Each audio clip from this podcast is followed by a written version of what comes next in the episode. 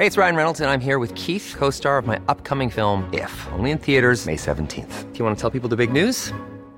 All right, I'll do. Sign up now and you'll get unlimited for $15 a month in six months of Paramount Plus Essential Plan on us. Mintmobile.com slash switch. Upfront payment of $45 equivalent to $15 per month. Unlimited over 40 gigabytes per month. Face lower speeds. Videos at 480p. Active Mint customers by 531.24 get six months of Paramount Plus Essential Plan. Auto renews after six months. Offer ends May 31st, 2024. Separate Paramount Plus registration required. Terms and conditions apply if rated PG.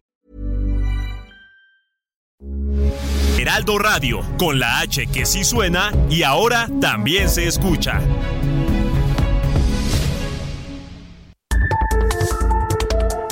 Las coordenadas de la información. Con Alejandro Cacho.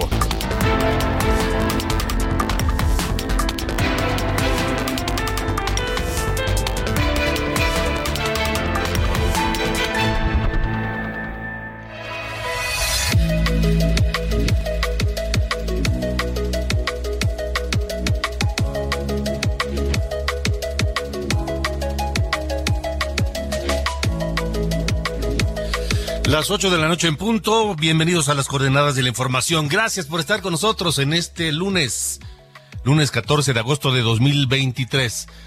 A nombre de este equipo, con Diana Bautista en la jefatura de información, Ángel Arellano en la producción y Ulises Villalpando en los controles, les saludo. Yo soy Alejandro Cacho y les agradezco que nos acompañen y nos permitan estar con ustedes la próxima hora de las coordenadas de la información con temas, con análisis, con opinión aquí en Heraldo Radio y su cadena nacional que llega a toda la República Mexicana y también a través de Naumedia en los Estados Unidos. Un abrazo fuerte para todos y bienvenidos.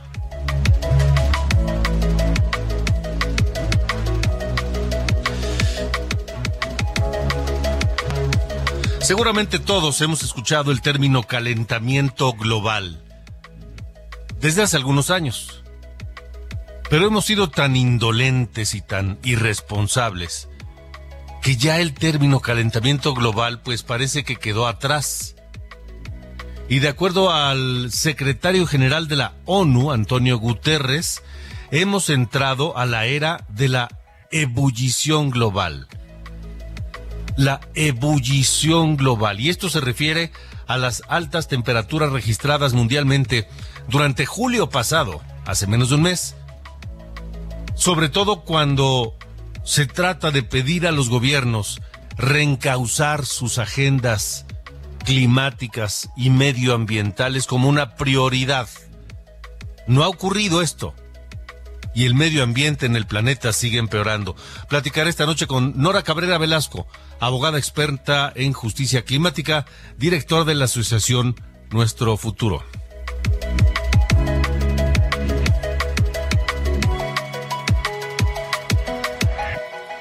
También el coordinador de Morena en la Cámara de Diputados, Ignacio Mier, señaló que Morena y aliados planean quitar hasta, escuche bien la cifra, 25 mil millones de pesos al Poder Judicial.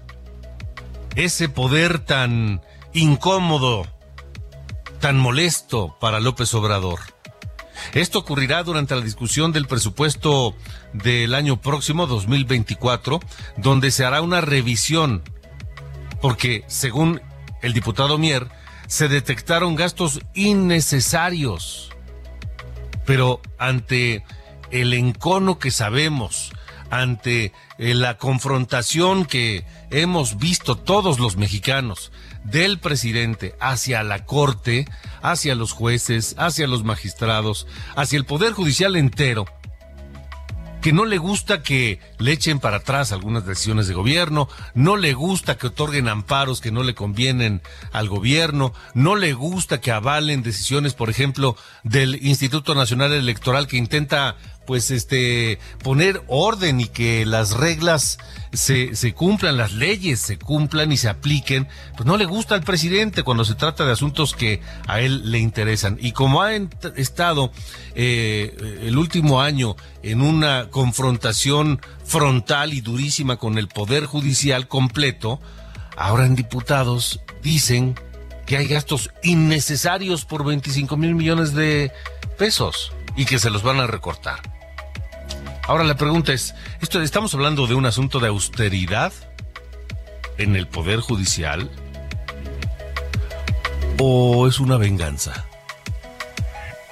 Una venganza porque el Poder Judicial invalidó pues decretos del presidente como por ejemplo el Plan B electoral. Estaremos platicando esta noche con Claudia de Buen, expresidenta de la Barra Mexicana Colegio de Abogados al respecto. Y esta noche platicaré con el presidente del Senado de la República, el senador poblano Alejandro Armenta, sobre su informe de actividades en la Cámara Alta y sobre sus intenciones, sobre su trabajo que está ya emprendiendo para convertirse en candidato de Morena a gobernador de Puebla. Rindió este informe y lo recibieron pues con vítores gritándole gobernador, gobernador a Alejandro Armenta.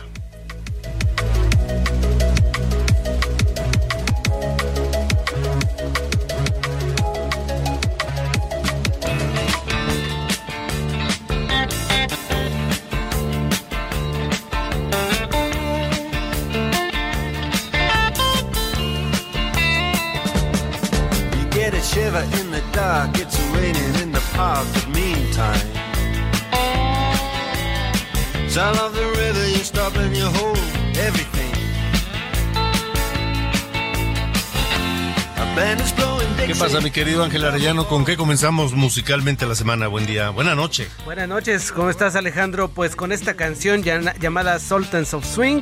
Fíjate que el fin de semana, el sábado, fue cumpleaños número 74 de Mark Knopfler el fundador y líder de la banda Dire Straits que tuvo su, su actividad entre 1977 y 1995 y que debutaron con esta canción en su primer disco llamado también Sultans of Swing y que pues fue un éxito inmediato. La verdad esta es una de mis canciones favoritas, Alejandro, la pongo, la pongo, la pongo y me encanta. Así que pues hoy en esta noche aprovechamos para recordar a Mark Knopfler. Si no tienes alguna oposición para escuchar a Dire Straits todo el programa. No, me parece muy bien, me parece muy correcto. Ahí está, pues ¿Eh? arreglado el asunto, vámonos con esta guitarra y así arrancamos. Perfecto, gracias. Ángel. Gracias, buenas noches. Check out Guitar George. He knows all the chords. But it's strictly rhythm, he doesn't want to make it cry or sing. If an old guitar is all he can afford, when he gets up under the lights play his thing.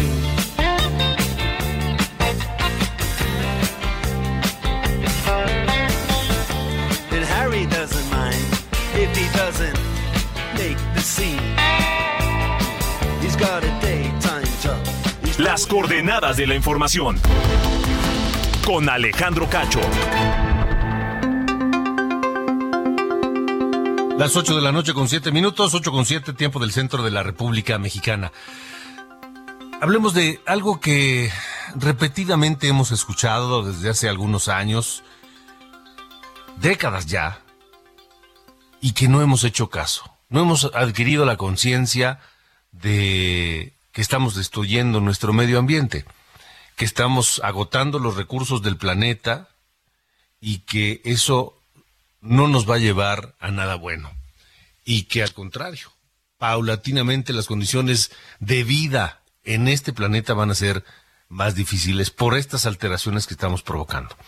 Según la Organización Meteorológica Mundial, julio tuvo tres semanas consecutivas, las más calurosas que se recuerden, y los tres días más calientes también que se recuerden, y las temperaturas oceánicas más altas jamás registradas.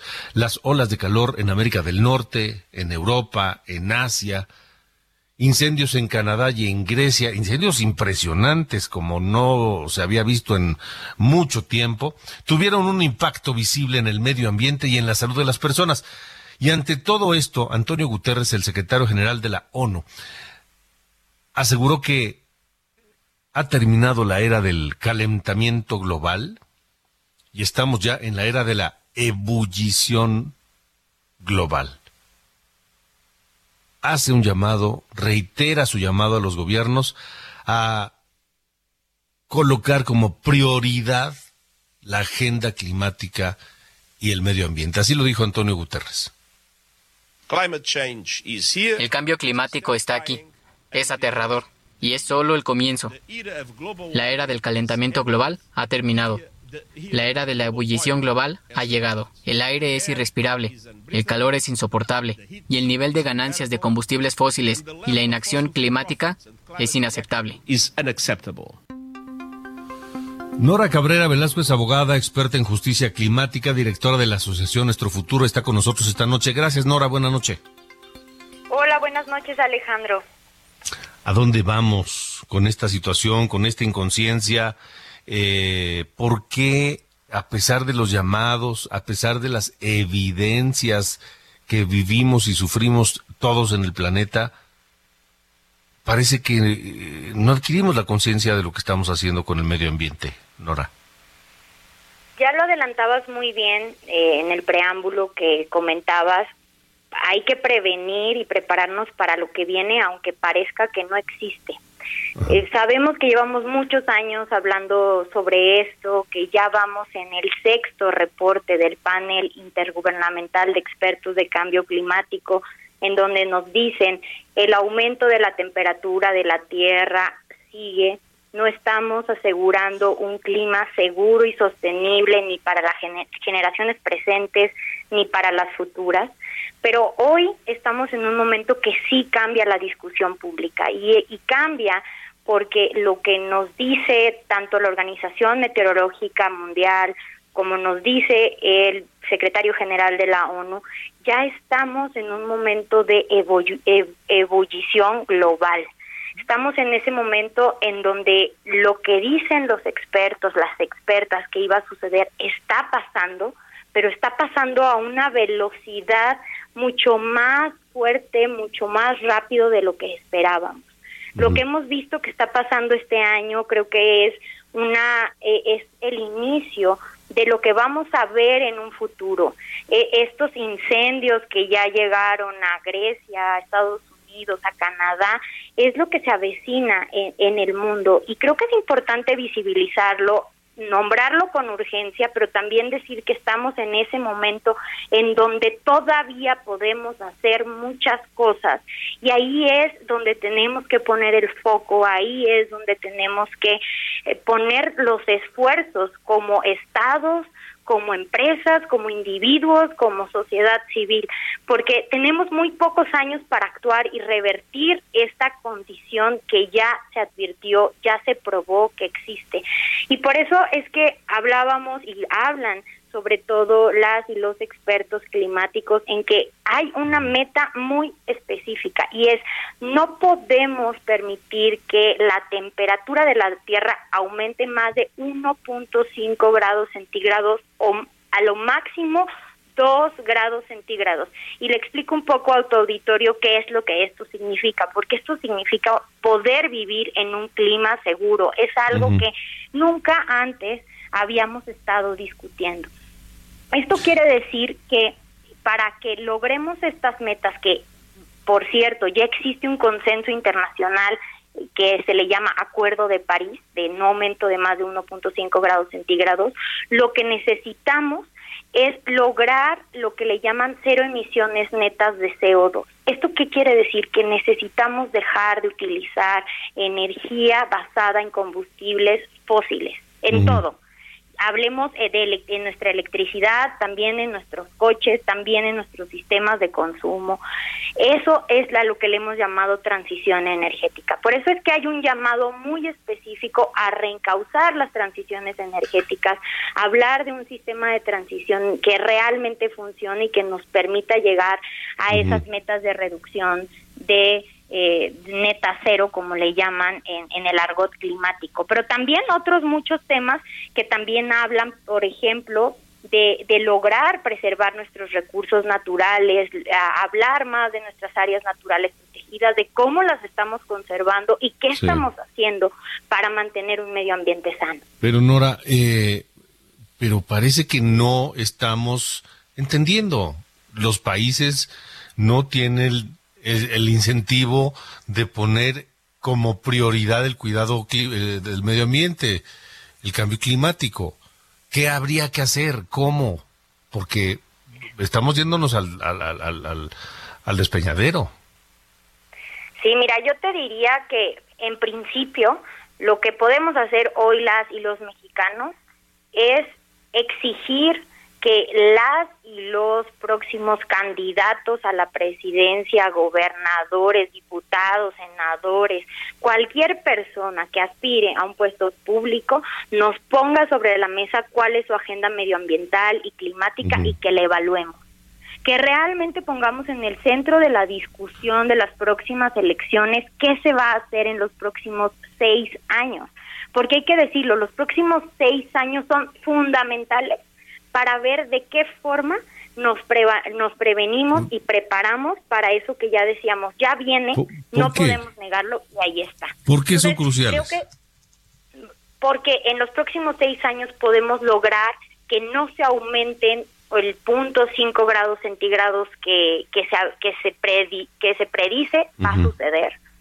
Entonces, si no hacemos esto en los próximos seis años, aumentará la temperatura de la Tierra y una vez que lleguemos a eso 1.5 grados centígrados, llegaremos a un punto de inflexión en donde ya no hay punto de retorno. Una vez que lleguemos a ese eh, aumento de la temperatura de la Tierra, lo que dicen las y los expertos es que solamente podremos ver más catástrofes naturales cada, cada día, cada mes, cada año. Entonces, ahorita es cuando tenemos muchas cosas que hacer, por eso es que Guterres hace un llamado alarmante y muy importante, porque nos dice, hoy todavía hay algo que hacer. Si nos ponemos a discutir esto en 10 años posiblemente ya no habrá nada que hacer más que que unos pocos puedan adaptarse a esas nuevas condiciones a las que nos tendremos que enfrentar. Entonces, por eso es que es tan vital y tan fundamental los próximos años. Y si no se reencausa esa agenda pública de cambio climático, entonces no tendremos oportunidad para combatir el cambio climático en los próximos años. Y hay que recordarle al auditorio, México es uno de los países más vulnerables al cambio climático por los niveles de desigualdad que tiene. Y ya podemos ver ejemplos claros. Pero Nora, déjame, déjame decirte algo. Es decir, cierto, son los gobiernos quienes deben tomar las medidas necesarias para evitar esto. Pero no veo tampoco una gran conciencia en la sociedad o en los pueblos del planeta. Claro, las organizaciones civiles sí, las, los, ambientalistas, pero no veo una gran conciencia de, la sociedad entera. Y mientras esto no pase, pues no les va a importar nada si el, el candidato A o B tienen en su agenda el cuidado del medio ambiente. Tocas un punto fundamental, Alejandro, el tema de la conciencia de la gravedad que estamos viviendo. Y es importante hacer un llamado a tener esa conciencia que nos active y que nos impulse a exigir más. Porque lo que sí es claro hoy es que las acciones tienen que venir de los gobiernos, de las empresas que más contaminan y tiene que estar impulsado por la sociedad y por las y los individuos en lo en lo en lo personal pero sí necesitamos cambios sistémicos y grandes que permitan darle un, rumbo, una ruta a esto que se nos avecina. Lo que se lo, lo que estamos viviendo ya para efectos del cambio climático necesita atenciones muy complejas, que lo dices muy bien, si las y los ciudadanos no tenemos conciencia de la importancia de esto, no va a haber quien lo exija a las y los políticos.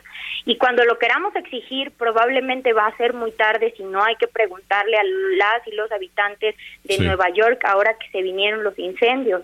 ¿Cuánto tiempo tuvieron que regresar a sus casas porque no había una forma contundente para poderle hacer frente a estas realidades? Y estamos hablando de uno de los países más ricos del mundo. ¿Qué vamos a vivir en México cuando veamos esas realidades que se nos vienen? Cuando veamos que la escasez de agua cada vez es más y va a ser más complicado poder tener acceso a la misma. Entonces, sí tocas un tema fundamental, por eso es que hay que poner sobre la mesa que eh, la agenda de cambio climático tiene que estar en las próximas elecciones porque eso está en nuestro poder, en el poder de las y los ciudadanos, exigir una agenda específica. Pero también, pues hay que hablar de lo importante, hay que hablar de cómo los estados tienen que reencauzar esa agenda, también hay que hablar de cómo las empresas tienen que propiciar esta agenda.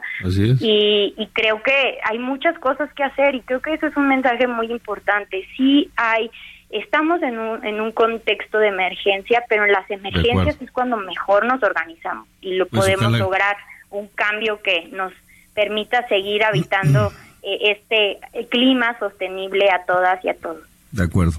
Nora, Nora Cabrera Velasco, gracias por haber estado aquí. Muchísimas gracias a ti. Hasta luego, buenas noches. Son las 8 con 20.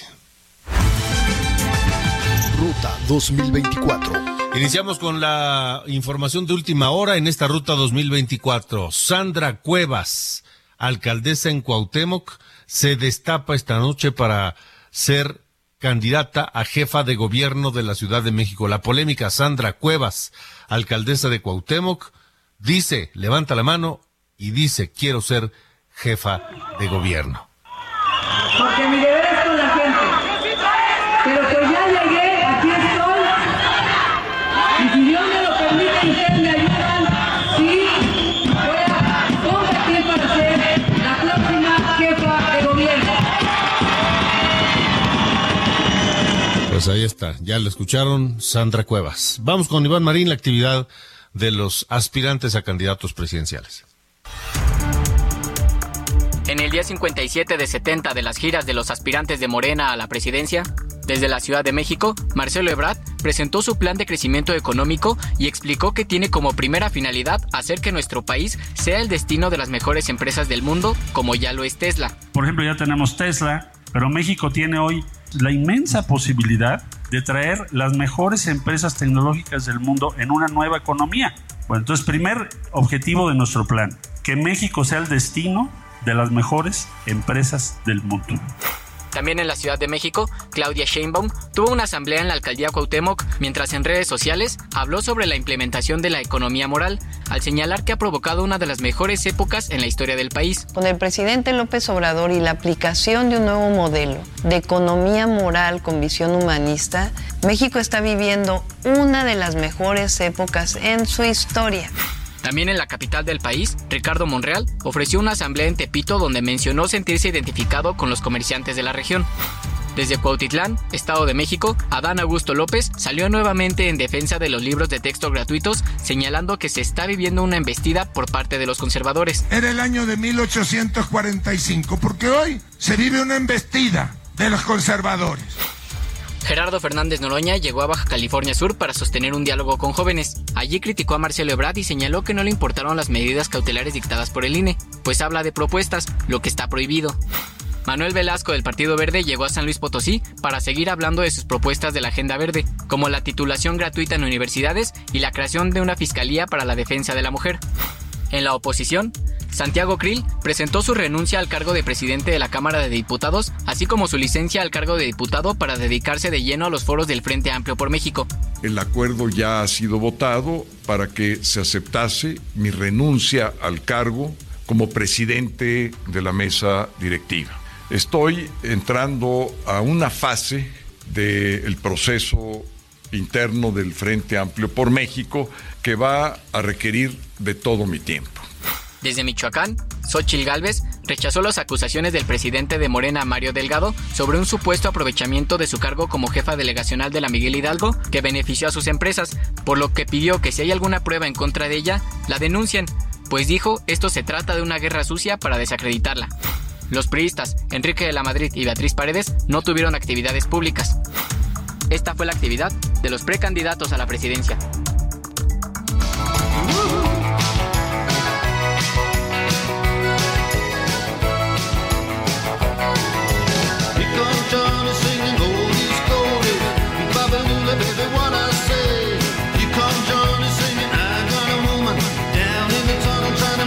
Vámonos a la pausa, escuchando a Dire Straits con Walk of Life, que es una canción de estos británicos que se incluye en su quinto álbum de estudio Brothers in Arms en 1985.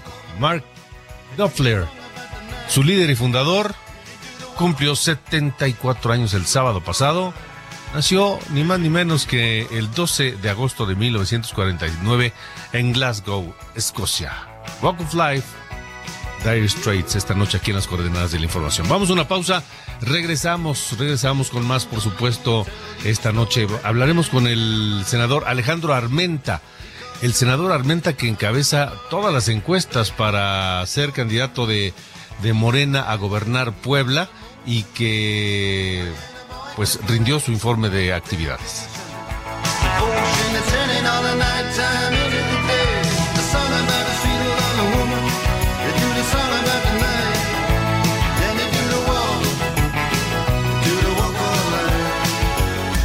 Alejandro Cacho en todas las redes. Encuéntralo como Cacho Periodista. Heraldo Radio, la H se lee, se comparte, se ve y ahora también se escucha.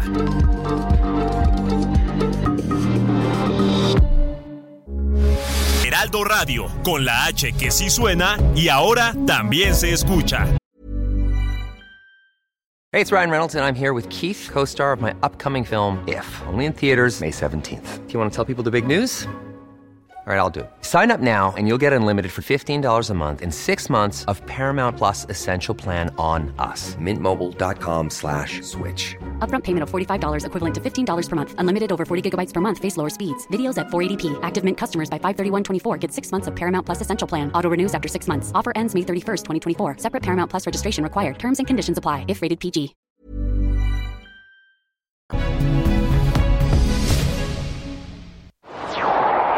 Las coordenadas de la información. Con Alejandro Cacho.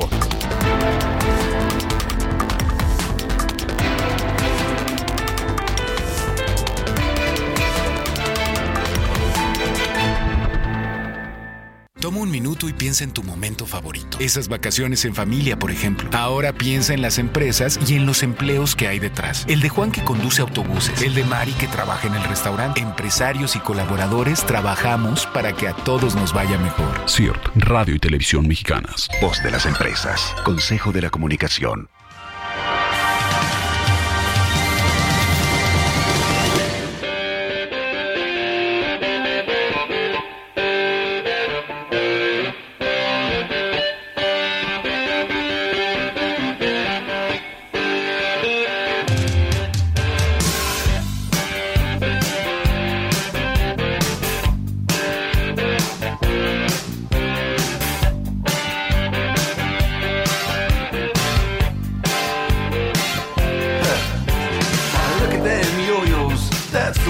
You play the guitar on the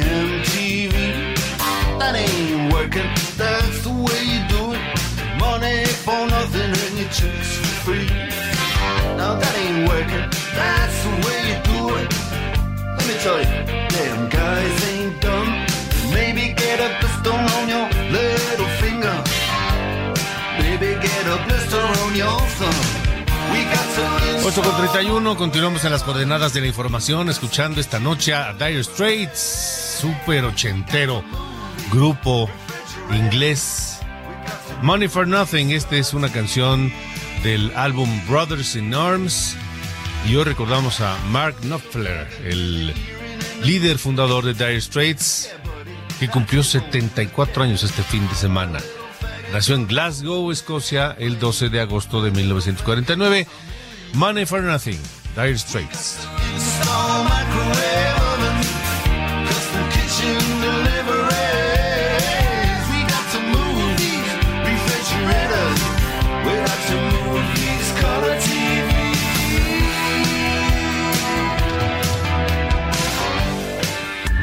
Alejandro Cacho en todas las redes. Encuéntralo como Cacho Periodista. Buenas noches, soy Diana Bautista y les saludo con el resumen de noticias. En Lagos de Moreno, Jalisco, cinco jóvenes de entre 19 y 21 años desaparecieron desde el viernes en la noche tras asistir a la Feria Lagos 2023. Se trata de los jóvenes Roberto Olmeda Cuellar, Diego Lara Santoyo, Uriel Galván González, Jaime Alonso Miranda y Dante Hernández. La Fiscalía de Guanajuato imputó por el delito de feminicidio a Jesús Octavio N., quien el jueves mató a Milagros Montserrat en las calles de León. El sujeto permanecerá en prisión preventiva en el Cerezo de León y su audiencia se reanudará el 18 de agosto. El presidente Andrés Manuel López Obrador dijo que acatará la resolución de la Suprema Corte de Justicia y no se distribuirán los libros de texto gratuitos en Chihuahua. Sin embargo, arremetió contra la gobernadora del estado, Maru Campos, a quien calificó como reaccionaria, conservadora, irresponsable y politiquera un juez federal otorgó una suspensión definitiva a Xochil Gálvez para que el presidente López Obrador se abstenga de realizar manifestaciones con malicia en su contra, medida que estará vigente por tiempo indefinido.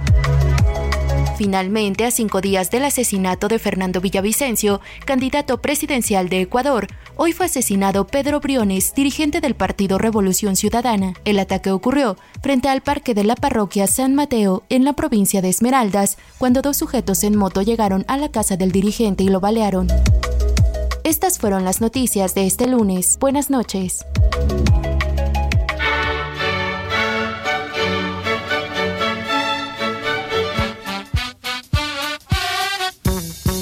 Bueno, vamos a escuchar, mi querido Carlos Allende, ¿cómo está usted? ¿Cómo le va?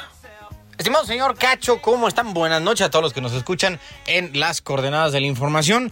Hoy eh, parece que algo le, picó a la secretaria de Gobernación, Luisa María Alcalde, alias la secretaria Nopalito, eh, porque en el eh, informe de labores de Alejandro Ormenta, el presidente saliente de la, de la Cámara de Senadores, eh, volvió a sacar el tema del de, eh, Poder Judicial, ¿no? Que cómo es posible que una, eh, un grupo de personas que no fueron electas pueda como anular toda una acción legislativa. Y miren, puede parecer que no entienden, no quieren entender. La secretaria de alcalde, ella misma es abogada, ella sabe perfectamente cuál es la razón de ser de los jueces. Los jueces están ahí y no son electos precisamente porque deben de ser usados en ciertas situaciones como contrapeso del poder legislativo. Si fueran electos por el mismo mecanismo que fueron eh, electos el, en el poder legislativo, pues obviamente no serían ningún tipo de contrapeso, porque tendrían la misma, digamos, el mismo empuje, ¿no? El mismo empuje ciudadano, el mismo empuje de los votos. Siendo así las cosas, y yo no creo que este Luisa María Alcalde lo desconozca, esa es la razón de ser de los jueces. Por más que un eh, crean que el poder legislativo federal en este caso es, eh, es, es, imposible que cometa un error, bueno, ya que ha quedado demostrado tanto de fondo como de forma que sí los puede cometer. Y todo por una terquedad, no por terquedad de no querer negociar, de hacer lo que el señor presidente dice y manda sin moverle un ápice ni una coma estas son las consecuencias. Y es una tristeza ver a alguien de la educación de Luisa María Alcalde cometiendo este tipo de, de falacias. Pero bueno. Muy bien, señor. Saludos, mi estimado señor Cacho. Buenas Dale, noches. gracias. Dios.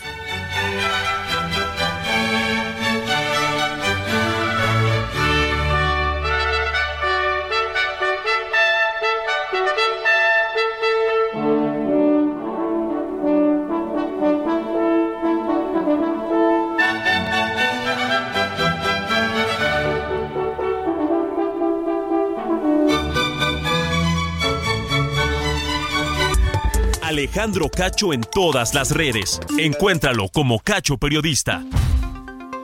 Las 8.37, tiempo del centro de la República Mexicana. Bueno, a través de Twitter, el diputado Ignacio Mier dio a conocer que en, en este paquete económico 2024, Morena hará una revisión minuciosa al gasto del Poder Judicial. Porque dice el diputado Mier que el Poder Judicial tiene gastos innecesarios, así, gastos innecesarios, de entre 15 mil y 25 mil millones de pesos.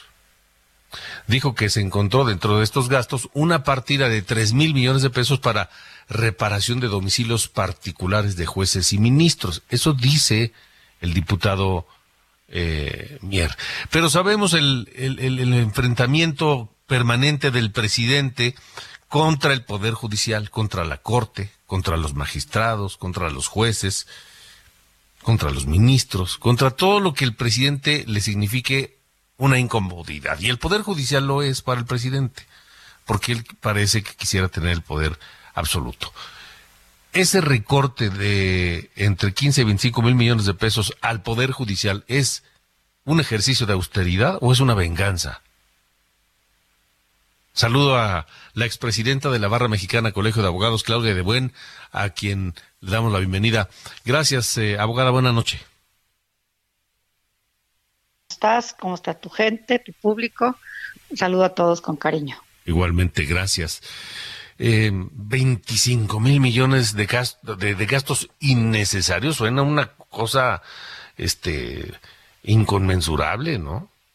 Fíjate que sí, y yo estoy totalmente de acuerdo contigo. Esto es realmente un ejercicio eh, del presupuesto para hacer una, para reducir gastos y poder inyectar ese dinero en otros rubros, o estamos hablando de un tema político electoral y de una revancha en contra del Poder Judicial y de los organismos autónomos, porque son a los que les van a hacer una revisión exhaustiva, según dijo el diputado Mier. Entonces, ¿y el Poder Ejecutivo y el Poder Legislativo, qué va a pasar con ellos? ¿También se les van a hacer estas revisiones exhaustivas? Esa es una, esa es una gran pregunta, ¿no? Porque pues la austeridad se supone que debe ser entonces para todos, ¿no? Exactamente, ahora sí que ves el ojo en la, la viga en el ojo ajeno, no, al, revés, la paja en el ojo ajeno y no la viga en el propio. Y realmente sí, si estamos hablando de tres mil millones de pesos para gastos de reparación de las casas, pues sí es un exceso. Es un exceso, yo no sé si es que existe porque no, no, no conozco la partida. Y también dicen que hay partidas de menaje, alimentos, habitación. Pero hay, hay que ver caso por caso, casi, casi, porque los magistrados y los jueces los van cambiando de ascripciones de un estado de la República a otro constantemente. Y ahí es donde seguramente son estos apoyos de homenaje, alimentos, de habitación. Bueno, alimentos creo que siempre los han tenido, que no me encantan, pero bueno. Y pues sí, estamos en un gobierno de austeridad, estamos en una época de austeridad, es lógico que, que sean, eh, sea lo que, a lo que van, ¿verdad? Pero pero pues todos, ¿no? Yo digo que todos, o sea, también que vean en, la casa qué están haciendo, ¿no? En el Poder Ejecutivo y, todos los gobiernos, pues sí tienen unos excesos que son increíbles. Sí.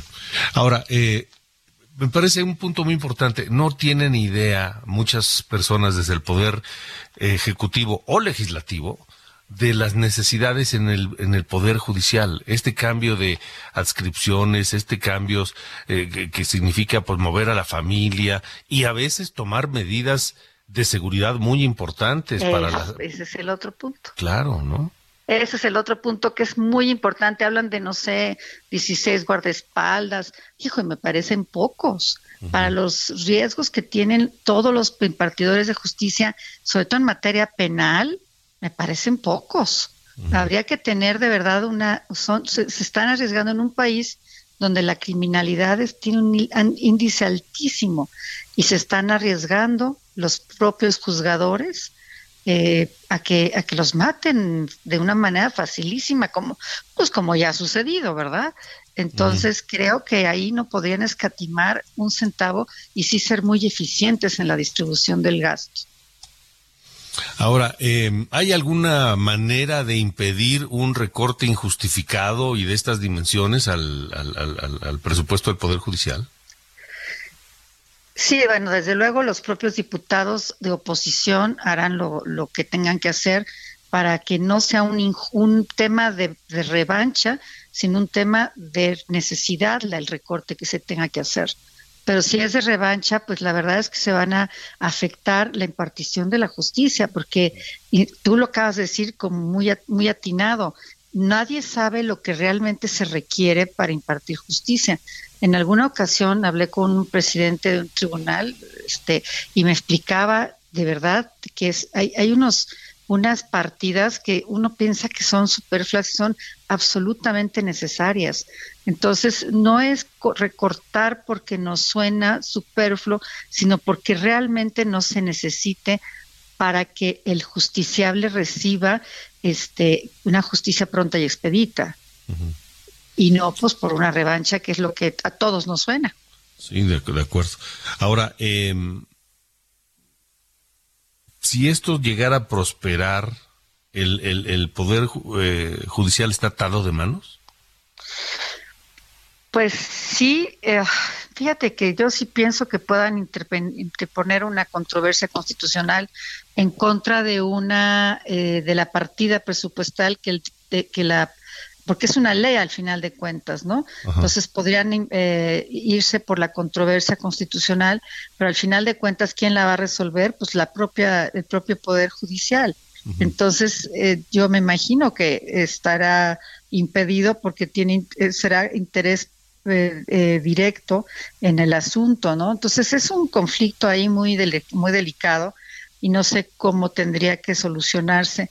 Por eso, pues hay que apelar a los diputados en, este, de, la, de, de, la oposición a que se pongan abusados, porque si no vamos a ser afectados todos. Pues si de por sí, eh, Alejandro, hay 2.4 jueces por cada 100 mil habitantes en este país, cuando hay otros en los que son 14, la media. 14 jueces y aquí 2.4. Imagínate, más recortes, es que estamos perdidos. Sí, sin duda. Es una cosa espantosa, sí. Pues lo estaremos platicando a ver qué es lo que ocurre. Claro. Muchas gracias.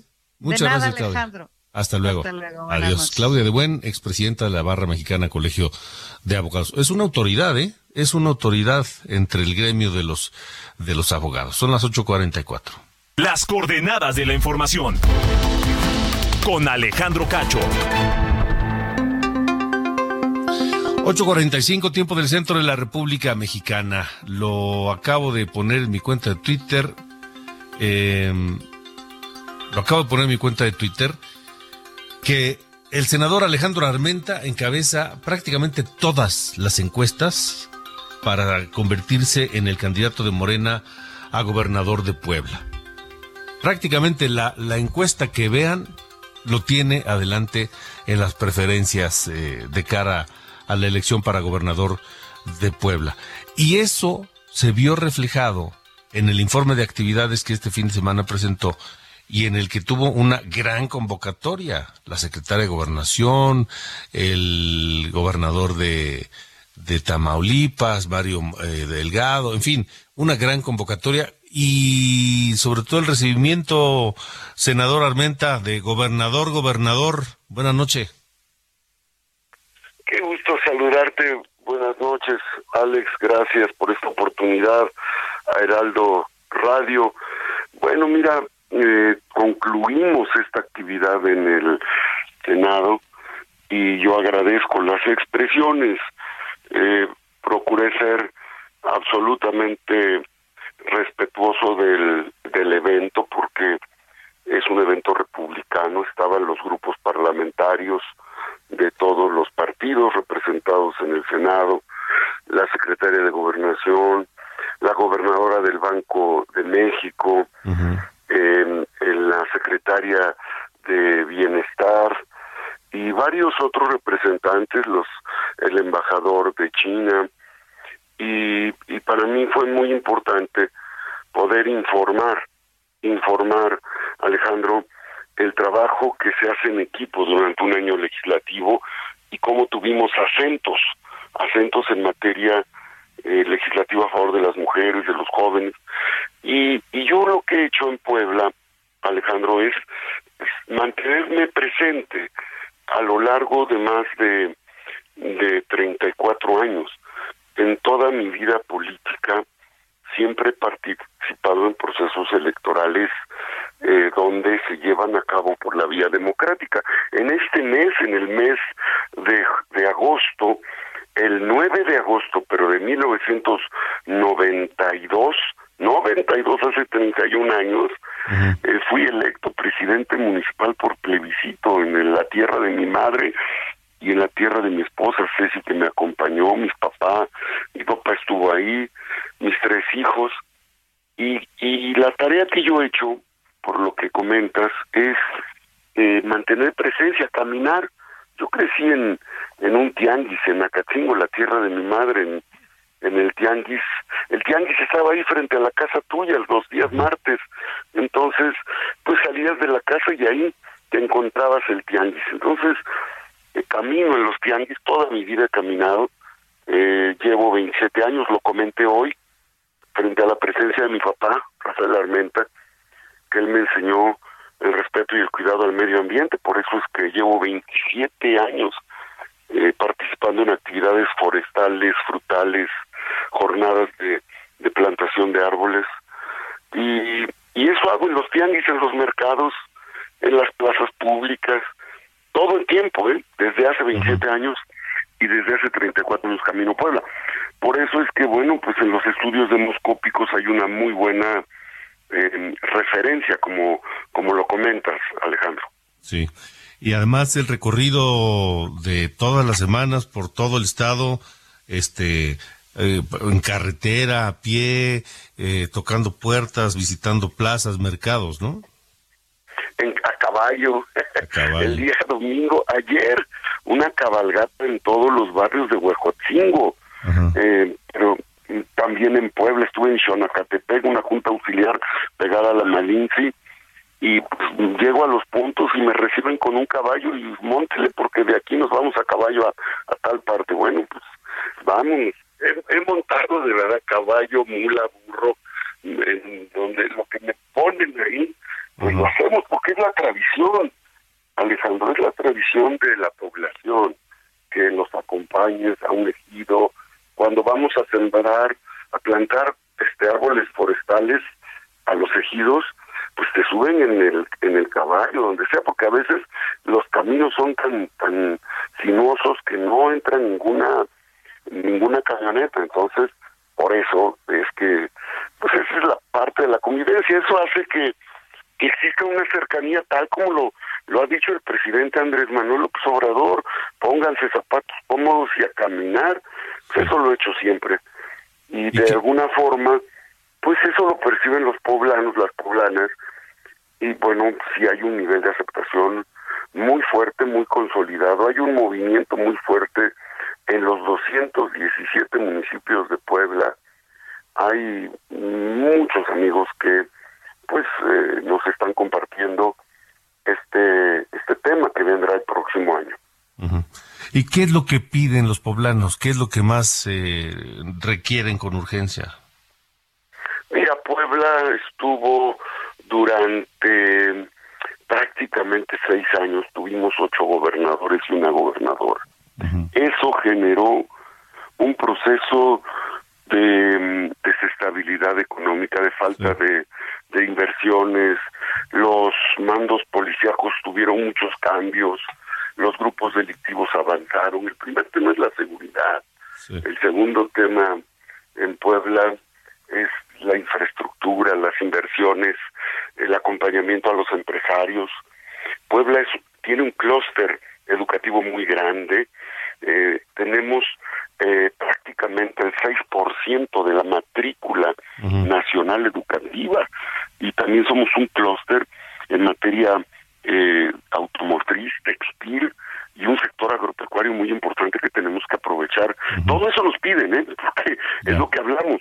Se acercan con nosotros transportistas, mm, comuneros, eh, microempresarios del sector agropecuario. Tenemos que subirnos al tren interoceánico. Ellos ven con agrado esta gran obra que el presidente Andrés Manuel eh, pondrá a funcionar en los próximos meses. Y para Puebla, que está a la entrada de Veracruz, a unos cuantos kilómetros de Veracruz, eh, la, los empresarios poblanos ven una enorme oportunidad de desarrollo y crecimiento con el tren interoceánico. Esos son los temas, eh, desde luego, Alejandro. ¿Y qué viene? ¿Cómo, eh, nos queda un minuto, senador. ¿Qué viene? ¿Cómo viene las, el calendario? Bueno, este, el 31 me toca eh, perdón, el día primero de septiembre me toca la última sesión de instalación del de la nueva mesa directiva. A partir de ello yo me incorporaré a la, al grupo parlamentario y ya desde ahí seguiremos trabajando hasta que exista una convocatoria estatal para la definición de la coordinación estatal de la cuarta transformación donde voy a participar, pero seguiremos trabajando todas estas semanas en torno al trabajo legislativo, Alejandro. De acuerdo. Pues estaremos atentos a lo que venga, senador. Gracias por haber estado con nosotros esta noche. Eh, gracias a ustedes, gracias al Heraldo Radio. Alejandro, muchas gracias. Excelente mañana, excelente noche a tu audiencia. Y hasta Igualmente, hasta luego. Buenas noches. Gracias, el senador Alejandro Armenta, el eh, presidente de la Junta de Coordinación Política y como, como les digo, un muy, muy, pero muy activo eh, aspirante, el más activo sin duda de ellos, aspirante a gobernar Puebla todos los recorridos cada fin de semana y demás. Y bueno, ya lo escuchamos, el pulso que tiene del estado entero. Son las 8 de la noche con 54 minutos. Nos vamos. Esta noche hemos estado escuchando a Dire Straits porque Mark Knopfler es un uno de sus fundadores, pues, líder, y, cumplió años el sábado, 74 años. So Far Away es este tema de Dire Straits. Con eso, nos vamos. Recuerde que mañana, 8 de la noche aquí, nos esperamos en las coordenadas de la información y a las 9 de la mañana en Heraldo Televisión, también ahí los espero. Buenas noches.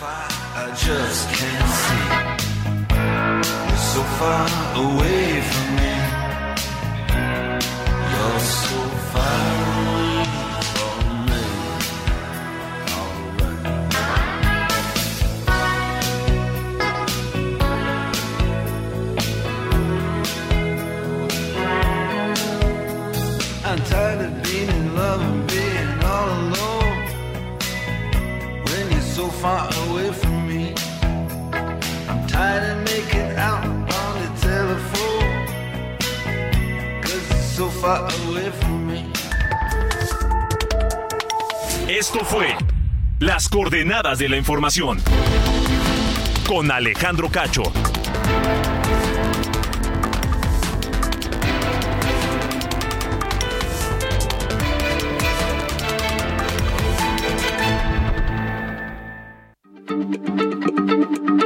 Heraldo Radio, la H se lee, se comparte, se ve y ahora también se escucha.